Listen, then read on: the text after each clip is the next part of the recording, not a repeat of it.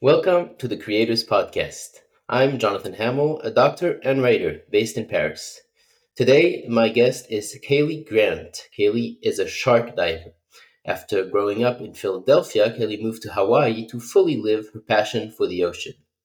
Alongside her husband, Cam Grant, she co founded Kaimana Ocean Safari, where she accompanies guests in epic ocean safaris and where people get to interact with and learn about the many wonders of the ocean. In 2020, Kayleigh started sharing her special interest in sharks through videos on social media, gaining millions of followers. In particular, videos of her redirecting sharks typically get millions of views, and we will definitely talk about that. Kayleigh is a U.S. Coast Guard licensed captain, a PADI certified dive, master, an F2 certified freediver, and she's also an emergency first responder instructor an American Red Cross CPR first aid responder, and a U.S. whale entanglement first responder for the Pacific Islands region. She holds a Bachelor of Science in Ecotourism with the Marine Options Program and completed a course with Cornell University and the University of Queensland entitled Sharks Global Biodiversity, Biology, and Conservation Certification. You can find her on Instagram at mermaid.kayleigh and on TikTok at mermaid.kayleigh. Kayleigh, welcome to the show. Thank you so much for having me. Aloha, everybody. so, uh, you grew up in uh, Philadelphia, so far from the Pacific Ocean. Uh, what was your childhood like, and was the ocean already a big part of it, even though you were living far from it? Yeah, I had a really great upbringing, um, pretty normal sort of upbringing. Um, I live where I lived outside of Philadelphia. It was nice because we were about an hour from the beach. We were also about an hour from the mountains and kind of an hour ish outside of the city. So we had a lot of like different options. And so being that close to the shore, we would I grew up going to the Jersey Shore every single summer. Um, my parents had like a little condo down there. So um, I definitely loved being by the ocean. I mean, who doesn't? And my dad would also take me on whale watches up in Massachusetts. So that was um, where I really, I remember my first whale watch that he took me on. We had this like crazy whale that was like rolling next to the boat and like just playing with the boat, um, like rolling under it, rubbing against it. And it was like the craziest whale experience that still to this day, like I've never really had a whale do that with a boat. Yeah, it's pretty unusual. Yeah. Yeah. So I don't know if I knew exactly like how special that was at that time, but I, of course, it made me like infatuated with the ocean and all of its beings. Um, I remember when I was young, I grew up you know, watching Free Willy and The Little Mermaid like on repeat. So um, I was just, yeah, kind of obsessed. And then as I got a little bit older, I wasn't exactly sure, you know, what I was going to do with life. Um, the world sort of takes over and it's like get a job and like go to college and all these things. So I kind of put my love for the ocean, you know, on the back burner but knew that I wanted to get out of my hometown. So I went to university for ecotourism, just knowing that, you know, tourism, it can take you anywhere, especially beautiful locations around the world. And through all of that, I found my way to Hawaii. And once I was in Hawaii, you know, you're fully surrounded by the ocean on a little rock. And so there was no denying that you know, my passion came flooding back and I started with mm-hmm. scuba diving, teaching people scuba and just working my way up through all of the qualifications that you named and eventually starting my own company in 2020 in here in Kona. So it's been an awesome journey. yeah, so let's go back a little bit because you you summarized a lot of it, but uh, was wondering if you were a kind of an adrenaline junkie growing up uh, because people will talk about the, the videos, of course, but when you see that, it's pretty amazing. Uh, was there already that that look for the adrenaline? Oh yeah, you definitely hit the nail on the head with that one, um, and that is a huge part of my story. I to this day still like to jump off of cliffs And I also really enjoyed scuba diving um, as well as skydiving. Um, I was starting to get my um, AFF, which is like skydiving on your own. Um, so, mm-hmm. yeah, definitely love adrenaline, you know, even more less adrenaline things like running marathons and stuff, but just ways to like really push myself and step out of my comfort zone has always been a theme throughout my life. Yeah, and you mentioned uh, Free Willy and Little Mermaid, but I was wondering if you remember watching Jaws and you know films with sharks that are the bad guys. Yeah, I do. I don't remember Jaws having like a crazy negative effect on me. Um, I remember when I was young, I went through like the Disney ride of Jaws, and like the fake shark comes out of the water. And I think it like gave me a jump, but I don't remember it feeling too realistic to me when I was young. Um, but I really liked all the movies. I'm still kind of a fan of the movies because I see them as like a movie, not as reality. So it's it's fun. I like the shark movies. Yeah, there are plenty of those. If you just type in shark in any Netflix or whatever, you see, you know, killer shark and everything. So it's yeah. still out there. So once you decide to move to Hawaii, can you uh, tell us a little bit what you learned um, during your Bachelor of Science and uh, what uh, if what you learned during those years still how it ties into what you do today?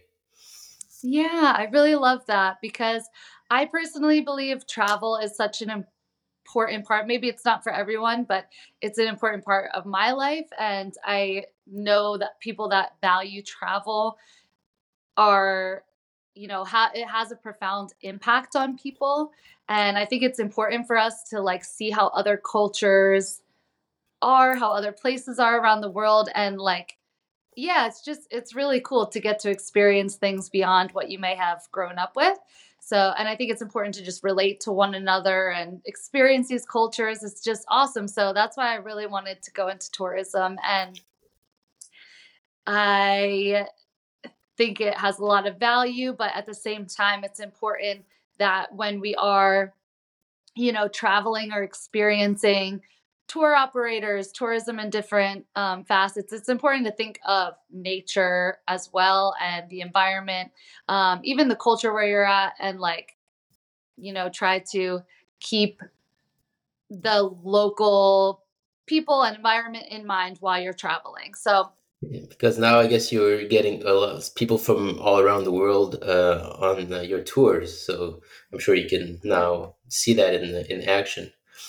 Yeah, so travel is important, but just respecting like the local communities and environment is just super important. So um, that's why I got into ecotourism was just little ways to, um, you know, things that we're starting to do now. Back when I was in college, it was really the beginning of all that. Little things like, you know, where you use paper straws, right? Or like paper bags, or in hotels, how they're trying to save energy. So if you want your stuff changed, you like leave the note on the door and just different things like that. Where I was kind of in the early stages of those conversations.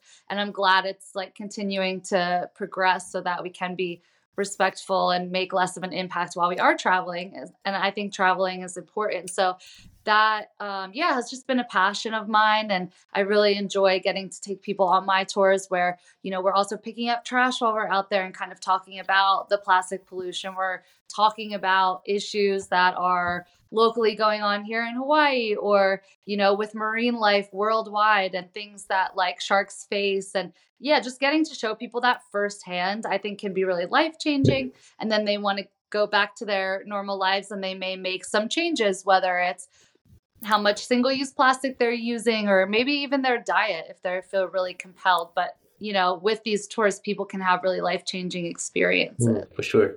Um, so you yeah you pick up the trash you give uh, the guests uh, little nets to fish out whatever they can find from the ocean. Uh, so everybody knows on some level that you know a plastic bottle pollutes the ocean for hundreds of years. Um, what are some of the most surprising ways people pollute the ocean, sometimes without even knowing they are they are polluting? Yeah, that's a great question. Um, I think on like a personal person by person basis, we can help by using less single use plastic, like I said, with um, you know, not using plastic water bottles, plastic bags, saying no to the straw at the restaurant, these little things that, you know, you might just use one time and throw away. If you're going to use it once and throw it away, see how you can, you know, maybe change that.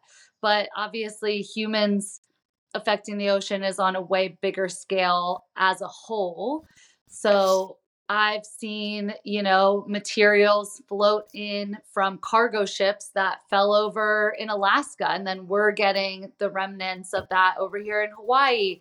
Um, obviously, there's something like 50 to 100,000 boats in the ocean at any given time. A lot of that is wow. shipping cargo. Yeah, it's pretty insane. Uh, look it up. But a lot of that is not, you know, your average fisherman going out with one little line, this and that. A lot of it is like cargo and, um, you know, huge commercial seafood operations, which are really, really big. Another way that, you know, humans may not know that they're really affecting the ocean on that scale is if you can support your local small fishermen Of course, if you can give up seafood, that's great too.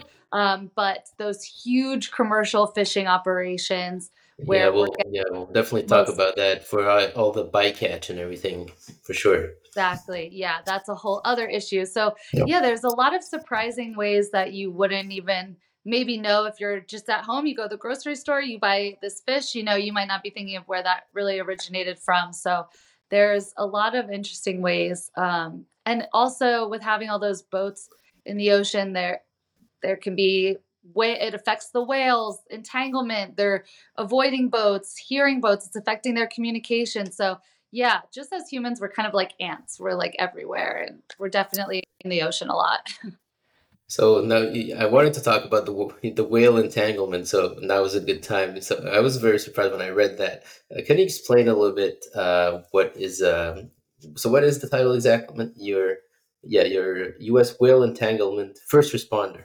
So can you develop a little bit what that uh, entails? Yeah, there's actually different levels. I am level two. Um, it goes up to level four or five, I believe, and then you're, you know, instructing others. And it is something I want to continue to pursue. Um, but level one everyone should go out and do it. It's uh, a course online. So you can, if you live in a coastal community, um, I know that's how it is, at least here in Hawaii, hopefully other places, but there's a course where you could take level one so that if you see a whale that's entangled, you can. Uh, you know, you know what to record, you know who to report it to. It's just giving that general information. And then I was lucky enough to take level two just recently, a few months ago in um, October and we were able to do hands-on practicing about what we will do if you know we get a call that there's an entangled whale here off of kona. So um, yeah it was it was a lot more physically demanding serious dangerous um, than i would have maybe expected you know because you you have to think trying to disentangle a 40, 50 ton animal is not going to be the easiest thing. And it can be really dangerous. And people have died doing this. Really? So, how do you, how do you train for it? Like for level two, do you, do you go in the water and try to disentangle some, I mean, obviously not a whale, but something? How does that work? Yeah. Yeah, exactly. But um, everything is actually done from boats. There's no in water anything, but you basically okay. have a vest, you have a helmet, you have tools. One of them, for example, is like a long rod with a um, knife on it. And so one boat would actually pull uh, a fake whale wooden whale tail that we had wrapped up in all different ropes and then we're using the tool um, to disentangle it but it's it's very extensive you have to you know attach control lines and you have to actually you know, hold on and pull yourself closer to the whale. And there's different methods of disentangling it. So it was really cool to get to experience. You know, I don't want a, an entangled whale to like be here or anything. Um, just in general, I don't want them to be entangled. But if one comes through Kona, I'm glad that I can, you know, help assist. So. Yeah, amazing. So I wanted to get back to um, the university part. Um, so this course with uh, Cornell and Queensland University in Australia.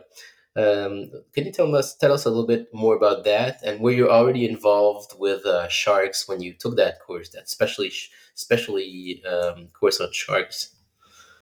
Yeah, it was all online. It was actually a free course. So, you know, if you are interested in any topic, explore it, you know, and take the time. There's a lot of resources out there and a lot of different papers you can read, free courses you can take. So, uh, I was already working with sharks as a shark diver where I would guide people and take them on dives with sharks, teach them about sharks.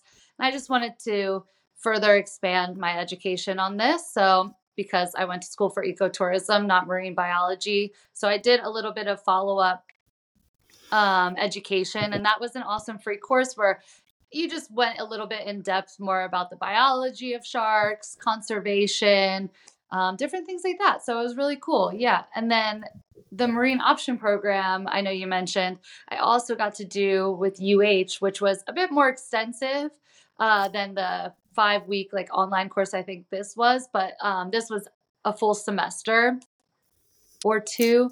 Gosh, this is kind of years ago now, but um, yeah, it was really cool and just kind of taking a few different marine biology classes to kind of get an overview. I know I took a course on corals, I took um, oceanography, and then I ended up doing my final project on shark photo identification, which was really cool because I was working with the sharks. So I was able to go and take photos of their dorsals and use these two lasers uh, attached to like a little thing my husband built for me. And so we could get measurements of the animals. We like mounted a GoPro. So yeah, we could kind of measure them while we're in the water of them with them, take photos so we can uh, get to know the different individuals with their scars and markings on their body. So yeah, it was it's pretty cool. I just always encourage someone that if you have an interest, it's never too late. You know, I was still fairly young when I was doing all this, but I had already been done with school, but it never hurts to go back and get a little bit more education. Oh yes, I agree. There's everything you need online these days. Yeah. Um, so at that time, you were already a shark diver. Can you bring us back to your first uh, experience, your first dive with uh, with a shark? Uh, was that when you were already working for One Ocean Diving? Was that prior to that? That was before that, yeah. But I was out in Hawaii and um, getting into the water with the sharks. Well, to backtrack a little bit, a really funny like story is on my first scuba dive when I was going through my different courses, and I think it was I was going through my open water, so like my first scuba course. Um, we were just kind of kicking around, hanging out. It was fun, you know, blowing bubbles, and I actually found a shark tooth, and so I showed my guide underwater, and he was like, "Oh, it's so cool! Like it's not that common to just." come across a shark tooth underwater but i think it was definitely like an omen so that was a fun little you know sign from the universe. Anyway, um, then later, you know, so we would see kind of like white tip reef sharks and stuff cruising around. Um, but my first time kind of with like larger sharks in the open ocean, sandbar and Galapagos sharks also in Hawaii off the North Shore. And yeah, when I just like slid in, I just thought, wow, they're so beautiful, you know, like because in Hawaii we can get that really clear royal blue color water and then you just see their you know grayish brown bodies just like gracefully moving through and just like cutting through the contrast of the colors and the way that they move. And you know it doesn't feel scary in there. It's like really peaceful. They're you know just just like anything else in the ocean just doing their own thing and they don't look at us as anything super interesting other than the other animal that entered the water. So yeah not, not as food anyway Yeah, exactly.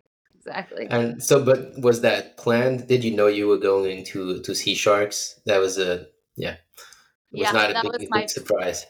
Yeah, that was my first, you know, deep open ocean shark dive, and I was like, wow, I have to like figure out how to do this every day. So, uh, can you tell us a bit about uh, the team of, divers at One Ocean and what you learned uh, through your work? And I maybe we can say apprenticeship with uh, Ocean Ramsey, who's also a very famous shark diver. Yeah, I'm really grateful for my time there. I learned a lot about, you know, how to interact with the sharks, what to look for with their behavior, um, how to keep other people safe in the water with sharks and also stay humble know when is a great time to get out of the water you know because they are top predators apex wild animals. Um, i think the sharks are the best teachers of all to be honest. Every single time i get in the water with the sharks i'm still learning something and i hope i never stop looking at it that way as you know a continuous learning experience i think it's important to always stay humble and not think that you have like learned it all mastered it all that you know it all. It's like always that's probably the time to stop if that prob- happens. yeah. And you know that's when i have seen you know people have close calls and things like kind of when you're getting a little too confident a little too cocky it's like we're in their home we're in their domain. So yeah but it was a really great experience because i was able to every single day for like five hours a day. You know, it's like that's what you're doing. You're seeing the animals. So you really start to pick up on all those little like nuances of their behavior. Like, oh, wow, you're recognizing the individuals and that one's doing that. And then who's more dominant here. And yeah, that all just comes with the time in the water and doing that for so long every single day. So it was a really great experience. Yeah. And then, you know, just as life, it becomes time to move on and spread your wings. And um, yeah, I was really grateful that, you know, Cam and I, he was working with dolphins on the west side and I was working with sharks on the north shore. And we kind of got to combine our forces and bring something unique to Kona. And so when you go diving every day, do you usually go to the same spots? Are, are sharks uh, still always hanging around the same neighborhoods or how, do, how does that work? Do you, do you know where they are? So typically, no two dives are almost ever the same in the ocean, you know. Um, but when I was working on the North Shore, we would always go to very similar spots. There's sort of a shark aggregation out there. They're very common to see in these same areas. Um, my work here in Kona is like a little bit more difficult. That's why we, uh, but more like variety and kind of interesting and dynamic. Um, that's why we call it a safari because we don't know what we're going to see and we don't know where the animals are. We're going out and looking and seeing what we can find. And we work with a more variety of wildlife out here versus in North Shore where we would go to the same spots and often see a lot of the same particular individuals. But yeah, here in Kona, it's it's more of a challenge, but I like that because no two days are truly the same. Um, we have some spots that are like hot spots for those wildlife. Like we know where mantas come around often, and we will see a lot of the same ones. Um, and then when we're offshore, you know, we're literally just driving around in the deep blue. It's like a blue desert sometimes. You know, you're really just driving and scanning the horizon looking for anything that looks a little different, whether that's a dorsal fin or just a splash or yeah, we see that trash floating and we'll go pick it up. So yeah. it's a bit more challenging, but we really enjoy it. The right. search is part of the fun, as I always say. Yeah. Um, so in uh, 2022, one of your your videos went, as they say, viral. You know, in in it, you demonstrate what to do to avoid getting bitten or chased by a shark. We are talking about shark behaviors, and one of the things you say is try to maintain eye contact which I I was having trouble visualizing how you maintain eye contact with a with a shark with a moving animal. Is it basically you know trying to be the most predator like and you know not obviously not splashing away?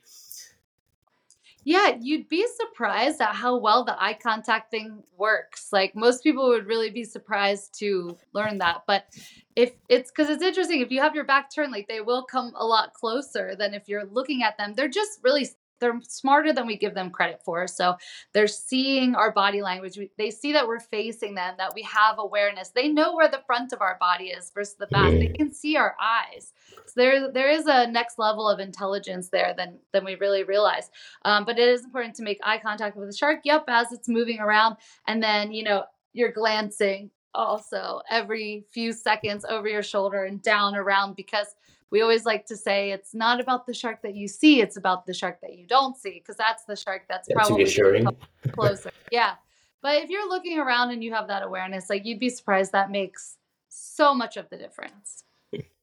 That's funny because I was I was I had the opportunity to be in the water with sharks, uh, both snorkeling and uh, you know uh, diving with bottles and everything, and I and I was like, uh, let's I'll try not to look at them. You know, maybe they won't notice that I'm there. I mean, obviously this was scuba diving with the groups, you know, so basically nothing was gonna happen. Still, it was like I won't move, so maybe they won't they won't look at me. so that's, that's counter counterintuitive to actually you know make your presence uh, felt. Yes, they definitely know that you're there. They're they're pretty smart, especially if you have like scuba diving gear, all the bubbles. You know, it's like you're you stick out like a th- sore thumb there. For sure, yeah. Um, so, what do we know actually about sharks' uh, eyesight? Is it relatively very good compared to other animals? It's not. A lot of people think that sharks are. I've heard sharks are blind. All of these, you know, things that people on Instagram and TikTok are, but are writing. But their eyesight is actually pretty good. The thing is, they don't see um, colors like we can see such a spectrum as far as we know. It's more like high contrast, they're really taking notice of. So if you have something that's really bright, they're going to see that there's a really bright thing versus a darker colored, you know, water. It's just going to attract a little bit more attention. So mm. I always say, you know, it's it's a toss up because when you are in the water, a lot of people want to wear bright stuff so that you're able to be found, be seen. If you got separated from your group, there is obviously a lot of really beneficial stuff with wearing bright colors like that. But if you're going like specifically shark diving, I would say, you know, darker tones are good. I've really noticed over my years, like people that bring the bright white fins on the boat or bright yellow, the sharks come up and they get a lot more attention. So hmm, interesting. Yeah, just the contrast. They want to check it out. Yeah. Yeah, and you've described sharks as being kind of shy animals. Um, can you explain a little bit uh, what you were telling about shark behavior? Uh, maybe uh, being modified when uh, his behavior is becoming a bit odd, a bit aggressive. What are some of the signs that that you can that you see, or is it just you know you feel it because you've spent so much time in the water now? Yeah, sharks are 90% of the time actually really shy and we mainly share a lot of our videos that are the more exciting moments because that's what people want to see you know all the times that we're sitting there like just hanging out hoping that they get closer and they're keeping their distance because they're really unsure about us um, you know we don't share that as much, but that's the reality of the situation. And it can take sharks a long time to work up their courage to come closer and check you out too. So those are all really interesting little tidbits that you really just have to get in the water with sharks to see. Yeah, it's um, not all about the 20 second video for sure. Yeah, exactly. Um, but of course, they are wild animals and they're apex predators and also a lot of things in their environment can change their behavior you know? Um, so there are times where they will change behavior quickly. Sometimes it happens over time sometimes it's in a second in a heartbeat. Um, but things that you can look out for are you know a lot of times and this might be hard to notice for somebody that's a beginner, but you'll actually start to notice that they'll sort of arch their back um, and their pectoral fins versus being straight out will kind of come down like that. That's just sort of posturing. I know a lot of different animals do that, like cats are an example. You know, they'll do that right. when threatened. Yeah. Typically, a way that what that animals will try to look more intimidating, maybe larger and they're just letting us know physically with their bodies that you know they are being territorial or asserting their dominance. Um, they can also you know come in closer and back off and come in closer and back off.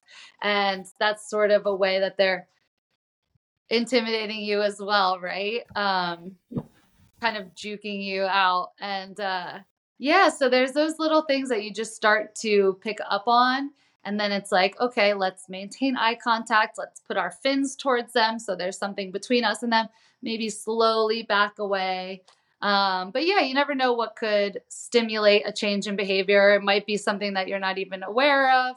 Um, somebody could be splashing over here, or you know, there could be another shark feeding over there, or spear fishermen entered the water and there's you know a scent and so mm-hmm. yeah there's there's a few different reasons why that could change that's why it's important to go with a professional that can read that yeah. Do people to go without professionals like willingly go dive with sharks by on their own? Is that something you've seen?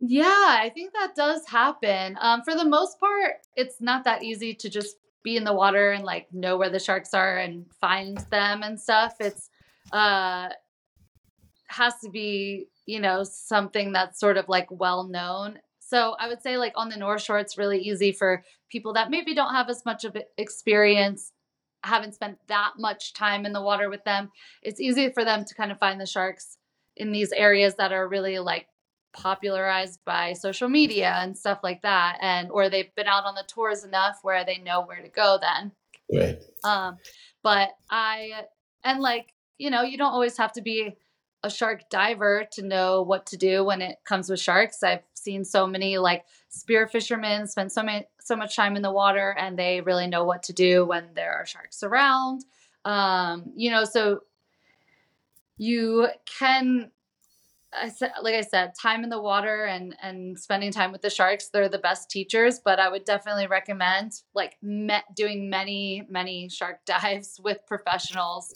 before or studying yeah. them, working at a shark diving company before you feel like you should go in the water. That sounds like good advice.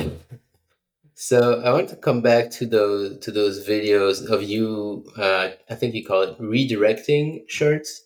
Um, so what's happening exactly, and what was the first time that you did that? Was that something that you'd been shown? Um, and what are the sharks doing actually at that moment? Are they just curious and coming to check you out? What's happening there? Yeah, typically you know, like I said, it takes a shark a long time to work up to that. And shark diving has been um, a of interest to divers for a really really long time. So this is something that a lot of people have been doing for their safety when diving with sharks for decades and decades.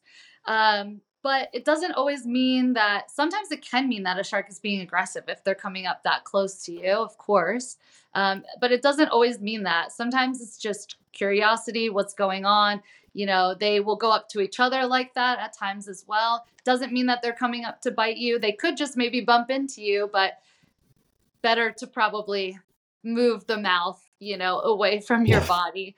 I also would not recommend using your hands with majority of species actually. So a lot of the smaller species, Galapagos, sandbar, bull sharks, oceanic white tips, blue sharks, mako sharks, you know, pretty much any species besides a tiger, you should have no problem using your camera to put in between you and the animal or the fins on your feet. Um, with the tigers, they're pretty like big and strong. So a lot of times they'll just barrel right through if you try to stick your fin out. Just be prepared that they may go right through it. But i would say you know for a beginner if you're in the water and a shark is approaching you and you don't know what to do try to put something between you and it first even your fins. And then if you need to you know we're kind of showing you if they're still coming after that where to put your hand in the placement. Um, but for most sharks they'll turn right off as soon as you stick a fin out. And sometimes the tigers will too um, but we have seen them many times just kind of like come right through. So yeah, um, and I've had people like reach out to me and be like, "Wow, your videos kind of like gave me confidence or taught me what to do." Um, if I see a shark, and one girl actually had a tiger approach her. Luckily, she didn't need to redirect it, but at least she felt confident and like knowing what to do if she needed to.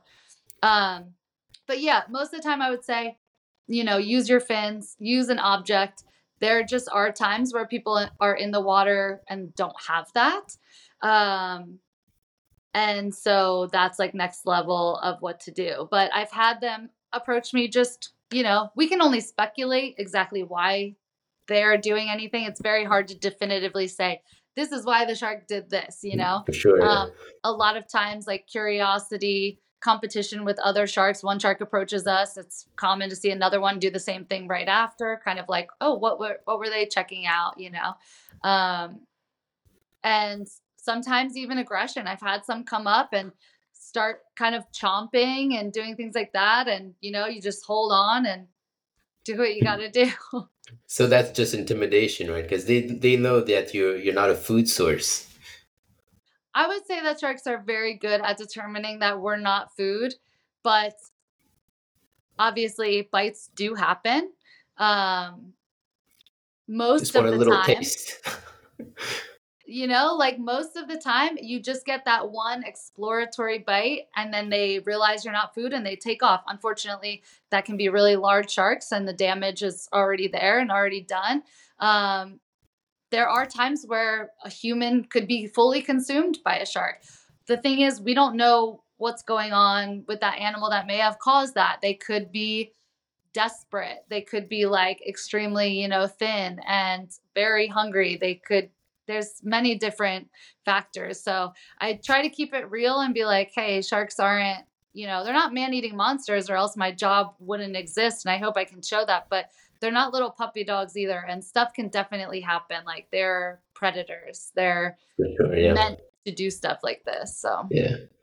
Uh, have you had uh, the same kind of experience with other animals in the ocean, with the whales or turtles, where you you find kind of this connection and spend so much time with them? Was that very specific to sharks anyway, in what you're doing? Because I know you also take people to see whales and stuff like that, but much larger animals, so maybe different interaction. Yeah, for sure. I've had some, I mean, I'm very lucky to have had some amazing experiences. I tend to spend a lot of my time with sharks, so I have like the most experience with them, but um, I also run whale trips where we'll go places in the South Pacific to see humpback whales. And this last year in 2022, we had this amazing whale, and I've had it happen a couple other times, but they're coming up to play with you and pursue you, and yeah, it's it's a really amazing experience. They're like so sweet. Um, and then I, you know, at a time had a sperm whale mom bring her calf over and like show me the baby and different things like that. So yeah, those those moments definitely happen. I we had like bottlenose dolphins just stop and sit right in front of us and stall out. I would say like the moments where an animal is really trying to connect with you happens more with cetaceans, meaning dolphins or whales. There's like again that next level of intelligence there.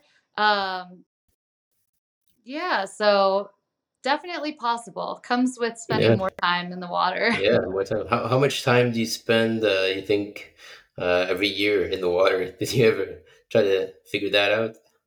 Um, Hun- hundreds, obviously, hundreds of hours.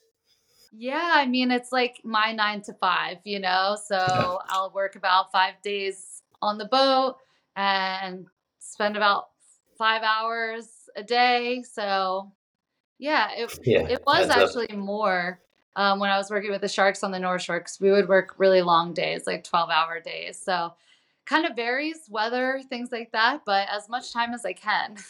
Yeah. Uh, how would you say uh, living in Hawaii and being in the ocean so much, and also being in close proximity with the sharks, uh, would you say that has had an effect uh, on your perception of the world, uh, both mentally and physically, just spending that much time with apex predators? Yeah, I think um, each different animal has something to teach you. And with sharks, they have definitely increased my confidence and like confidence in myself and my strength and power and like that kind of side of me. But then also taught me humility at the same time because, like I said, they are wild animals. So you always need to stay humble to the fact that you're in their environment and they have more power and control over the situation than you. So, yeah, really cool life lessons from sharks for sure. Yeah. And can you describe the mix between, I would say, necessary? We're talking about adrenaline and you being kind of an adrenaline junkie, and you've described being with the sharks as calm and bringing peacefulness. Uh, what is the, the, the exact mix of uh, those both both things uh, when you're in the water? I think it's interesting because it is sort of a mix. Um, when you get in the water with sharks, you're just like hyper aware and like fully focused because you take it seriously and you're making sure that everything is safe and you know where all the sharks are and you're watching the behavior and it's just constant like awareness. But at the same time, as intense as that might feel, it's also sort of peaceful because your mind is there in the present moment and it's not like on all the emails that you have to get back to yeah. and it's a flow state. Yeah. A- so that's uh that's where that balance comes in. Yeah, yeah. I just yeah, it's probably just like the flow state that you know uh, writers have or musicians where time can just pass by without you noticing because you're so focused on the present. So yeah, it's probably part of also like a meditation in some respects. It totally is. Yeah. And free diving and being in the ocean, snorkeling, it's like you're so connected with your breath in that moment as well. So that's adding another element. And I think this is like a sensation that people get doing all sorts of different things, whether you're, you know, a surgeon in the operating room or a football player on the field. It's like, it's an intense situation, but you're still just like there in the moment and focused. And it's sort of like your place to be in like a meditative state almost. Yeah.